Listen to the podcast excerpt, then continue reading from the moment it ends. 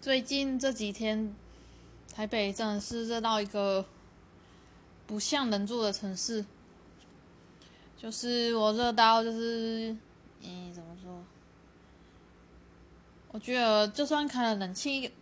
房间就会有一股很凉又有很热的、很诡异的感觉。可能是我房间的那个采光太好了，我开了冷气。就会觉得很冷，但是又很闷，那种感觉很痛苦。所以我今天就无聊上网找了一些让房间变凉的方法，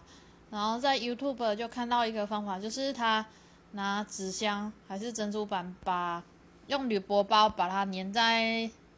不是用把铝箔纸粘在纸箱上面，然后亮亮的那一面就是要拿来使用那一面，所以另外一面就是粘纸箱。然后粘好之后，把亮亮那一面对着窗外，你的房间就会降温了。然后我刚好前阵子去 Costco 买了椰子汁跟番茄汁两大箱，然后刚好有箱子，我还买苹果汁也有箱子，我就把那些箱子拿来实验。今天就去全联买了铝箔纸，还有一些用具。然后我粘了很久，我发现真的会降温。还好我之前买的风扇是吹地上的那一种。他说要循环的话，就是要用